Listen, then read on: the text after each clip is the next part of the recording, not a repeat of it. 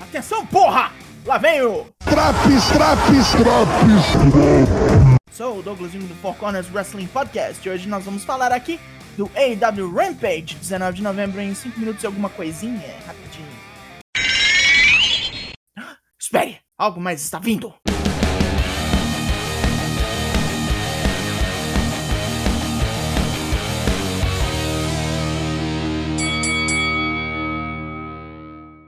O local é Norfolk, Virgínia, e a ação é imediata. Luta 1, Darby Allin vs Billy Gunn. Billy cutrucido menino especial com bastante truculência, enquanto dá umas encaradas em Sting. Darby vira o jogo com uma mordida na orelha do veterano e finaliza o amante de glúteos com dois coffin drops. Os filhos do cu atacam Sting, que despacha ambos. Porém, Billy espanca os dois. Rombado. QT Marshall ameaça CM Punk e diz que vai atacá-lo em Chicago. Se fosse qualquer outro lutador.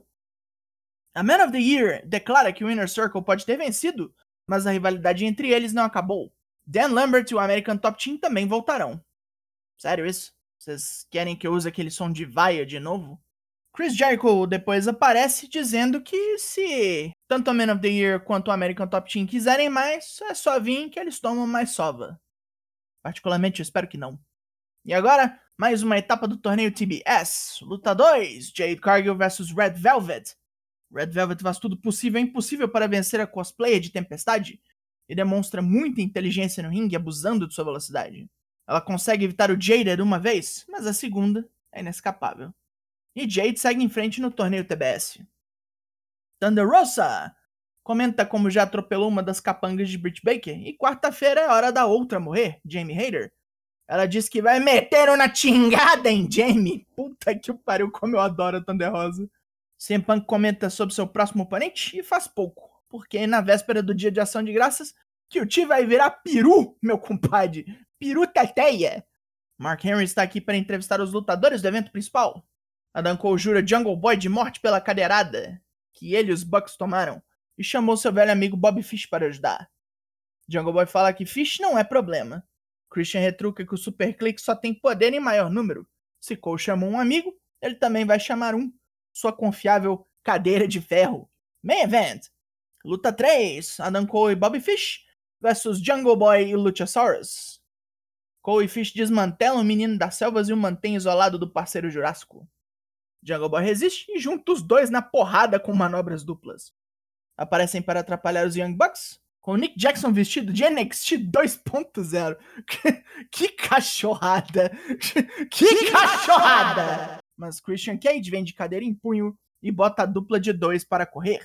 Adam Cole foge junto, deixando o parceiro na merda. Fish tenta pegar Jungle Boy no roll-up sujo, mas toma um snare trap para deixar de ser besta.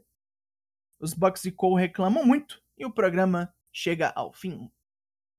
Pontos positivos. Jade Cargill evolui a passos vistos, deu conta de lutar quase 10 minutos dessa vez. O main event sua meia extensão da luta do Full Gear, o que não é nada ruim, e a Danko já mandou Bob Fish a merda. Sementes para o futuro aí. Fora o futuro do próprio Jungle Boy, né? Pontos negativos. A luta de abertura não funcionou. Billy Koo e Darby Allin não conseguiram misturar bem os seus respectivos estilos, e eu acho que ninguém quer ver o Sting saindo na mão contra o velho.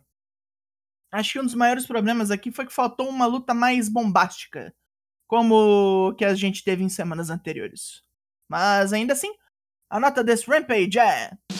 Rufem os tambores. 7 de 10. E já passamos além da hora com esse Draps. Para os que ainda não sabem, tem outros Draps também: do Raw, do Dynamite, do NXT, do SmackDown. E você fica em dia com os semanais sem precisar ver nada da WWE. Sabe o que é nada? Nada. A linha de Podrutos Four Corners está aí para isso. Eu sou o Douglas Jung, nós somos o Four Corners Wrestling Podcast e eu volto na semana que vem. Logo mais, tem mais e até! Além da hora. Além do tempo.